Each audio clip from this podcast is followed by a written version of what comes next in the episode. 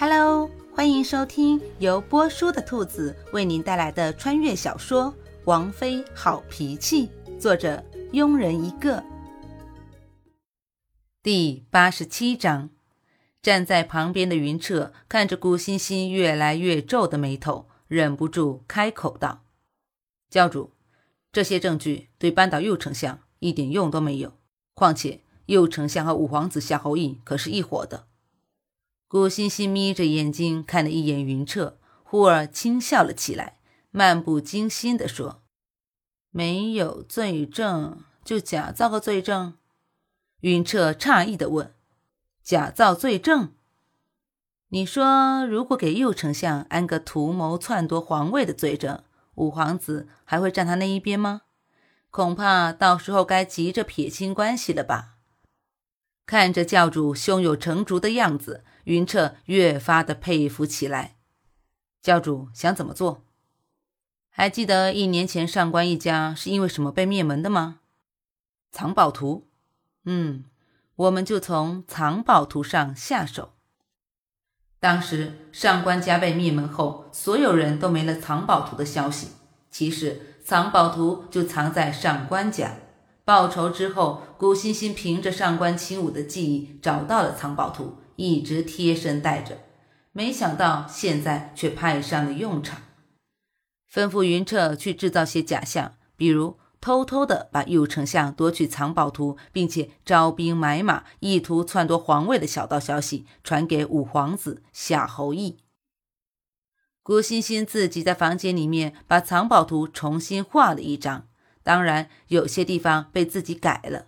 关于藏宝图上标注的宝藏的位置。古欣欣没有标出来，而是在藏宝图上用英语和拼音结合描述了出来。这样，除了自己，就不信第二个人能看懂。就算拿到藏宝图又如何？图上画的地方那么大，就不信有人傻到不惜一切代价把整个地方都给翻过来。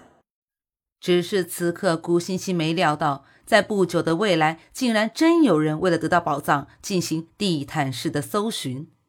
画完这些，古欣欣把真的藏宝图扔到了火炉里，顷刻间化为了灰烬。而自己画的那张叠好，等着云彻过来取。打听好了右丞相的行踪，云彻简单的乔装了一番，带着藏宝图在右丞相经过的地方埋伏着，自然而然的就给右丞相看了一出好戏：一群黑衣人因为一张藏宝图围剿一个男子。最后，男子寡不敌众，被杀死了。然后，为首的黑衣人在男子身上搜寻藏宝图，只是没找到。黑衣人走后，右丞相自然找到了藏宝图。得到藏宝图，右丞相自然是异常兴奋，以至于自己的书房里多了些东西都不知道。这些东西自然和上官一家惨遭灭门，右丞相招兵买马有关。如果说这是古欣欣诬陷右丞相的，倒不如说右丞相也有这个心思，所以事情进展的异常顺利。很快，右丞相不惜灭掉上官一家，得到藏宝图，意图篡夺皇位；而古将军为了阻止右丞相，最后不得已失手杀了右丞相之子。右丞相怕事情败露，处心积虑的要杀死古将军的消息不胫而走。